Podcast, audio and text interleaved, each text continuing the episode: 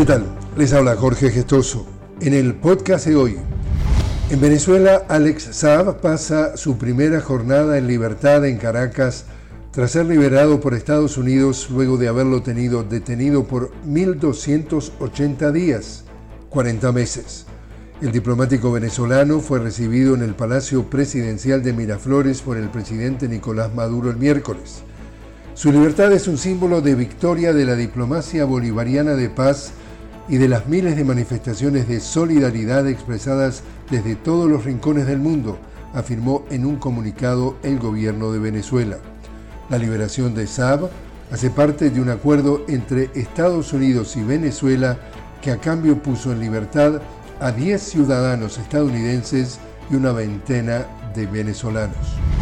En Argentina, tras la primera jornada de movilizaciones contra las políticas antilaborales y neoliberales del presidente Javier Milei, su gobierno anunció un nuevo paquetazo de más de 300 medidas que prevén derogar leyes como la de los alquileres, tierras y abastecimiento, desmantelar las instituciones de control de precios y desregular la totalidad de las empresas del Estado para proceder a su privatización.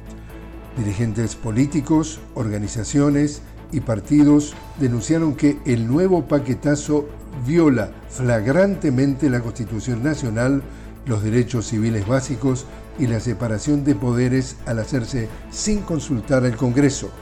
Las acciones provocaron el rechazo inmediato de la población, la cual ha salido a protestar con cacerolazos y marchando al Congreso Nacional.